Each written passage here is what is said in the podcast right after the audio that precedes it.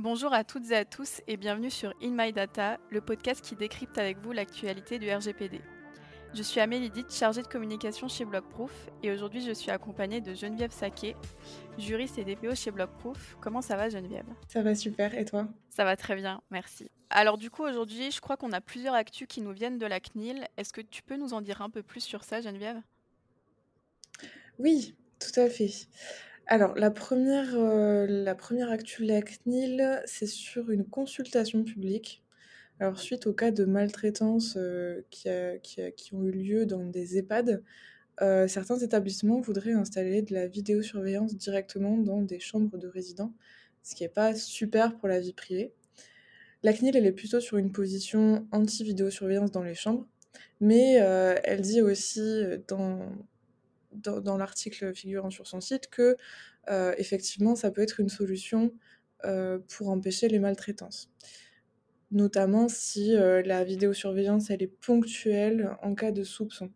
Et du coup, pour trancher, elle lance une consultation publique pour demander en fait aux personnes directement concernées par ces dispositifs leur avis. Donc si vous êtes organisme hébergeant des personnes âgées ou encore si vous êtes des particuliers, si vous avez des grands-parents en EHPAD, N'hésitez pas à vous rendre euh, sur le site de la CNIL pour donner votre avis sur cette question. La, deuxième chose, euh, ça concerne euh, un sujet très intéressant sur les données de santé. Comme vous le savez peut-être, lorsqu'on traite des données de santé, on peut les traiter dans plusieurs cas, et notamment lorsque la CNIL nous y autorise. Donc il faut vraiment faire une demande d'autorisation auprès de la CNIL. Et donc, euh, la CNIL a publié des critères à respecter euh, concernant euh, ces demandes d'autorisation à travers deux fiches qui rappellent les grands principes à connaître et à respecter lorsque on demande une autorisation, et notamment avec les pièces à fournir, les justificatifs, etc., etc. Donc ça va grandement faciliter la tâche de beaucoup de DPO. J'ai une petite dernière actu euh, également euh, côté euh, Cour de justice de l'Union européenne, cette fois qui précise un peu plus le fait que le DPO ne doit pas se trouver en conflit d'intérêts avec un autre poste dans l'entreprise.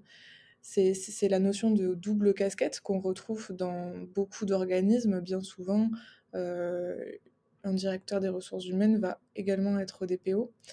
Euh, il faut bien faire attention à ce que le DPO ne soit pas directement impliqué dans la détermination des finalités et des moyens dans les traitements de données personnelles dans une organisation? Et si c'est le cas, ben, il faut mettre en place des barrières entre le rôle de DPO et euh, l'autre rôle euh, que détient la personne. Donc ça va être une, une, subtilité sur laquelle il va falloir jouer pour euh, les entreprises euh, qui ont des DPO dans ce cas-là.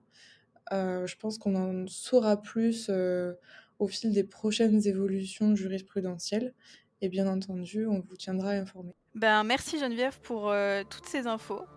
Alors du coup, vous pouvez retrouver les ressources de nos actus sur notre newsletter LinkedIn. Et du coup, on se retrouve pour la semaine prochaine pour un nouvel épisode. À bientôt. À bientôt.